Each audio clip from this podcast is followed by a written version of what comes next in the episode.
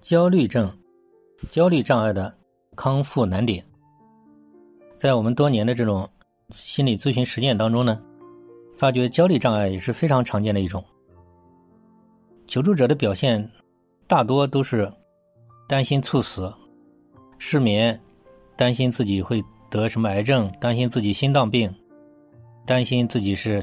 会晕倒，担心自己会什么。会失控杀人，失控什么伤害别人，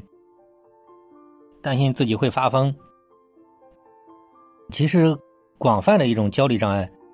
焦虑症，也可以归纳其中。比如像一些担心、害怕狂犬病啊，你害怕家人出事啊，你害怕这种性方面的冲动啊，特别是对一些亲人什么的，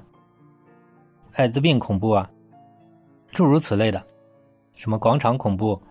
什么密闭空间恐怖，以及这个出远门恐怖，其他的一些就是感觉到自己会失控，会做出一些这种非常可怕的一些举动，诸如此类。那么焦虑障碍，它治疗的难点是什么呢？比如第一种刚才讲的那种怕死、怕猝死什么的，怕晕倒。其实呢，他们第一点就是他一直都是所做的都是想办法怎么避免，通过分析，通过研究，怎么样能让自己获得安全感。其实这个方向他们搞了，很多人都搞了几十年，总是走不出来。那还不应该反省一下吗？其实他们这个方向是走反了，就是，嗯，跟普通人他是嗯有区别的，他们就是不能对那个死亡，当你用这个。精神分析的方法分析到最后，你会找到他们的病根。很多人是对死亡的一种极度恐惧、过度恐惧，啊，对于不好的一些事情的一些过度的恐惧。因为当你非常恐惧一件事情的时候，你就会被它困住。所以说，他们这个是极端不能接受，比如死亡，极端不能接受这种什么发疯啊、什么家人伤害什么的。所以，当一个人达到一种极端的时候，他就会被他控制住。当你用。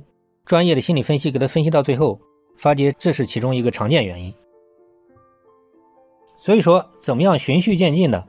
让他能够接受，像接受这个万分之一的死亡，接受这个万分之一的这种，在心理上去接受，而不是说事实上。其实他们这种人，事实上其实都是挺安全的。事实上，他们基本来讲，呃，我们咨询这么近二十年，没见过哪个人真正发疯了、失控了，真正见到哪个人。什么猝死了，什么心脏病了，什么，呃，什么什么感染这个了，感染那个了，所以说他这些东西，其实事实上是可以说是是相当的安全，甚至比普通人还安全，但是他是心理上的一种极致，所以说我们就给他区分开来，一般是现实上给他以安慰，但心理上给他以反过来，就是想办法让他一慢慢的置于死地而后生，他只有这样一步步的脱敏。他才能走向疗愈，所以这个就是焦虑障碍的其中一个，非要在非常有专业的咨询师的之下，要非常有这个节奏的，要在给他安全感的前提之下，一点点的给他设予突破，让他去适应，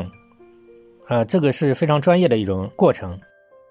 啊，不能直接就是给他讲这些东西，这样呃，一般大部分人都接受不了，所以这是一个治疗的一个主要的难点。还有一点呢，就是他有很多的这种心理的冲突，要做心理大清理，很多的心理的卡点，很多的主要的一些认知的偏差，这些都要给他破解。还有他现实生活的一些可能遇到的一些问题。总之，他身上这么多年背负了很多的包袱，要一个一个给他破解，一个一个给他甩掉。这样的话，如果进行的比较好的话，求助者的反应就是感觉到。随着时间的推移，感觉到越来越舒服，越来越轻松，对吧？他的焦虑程度越来越变淡，那就说明这个方向是对了。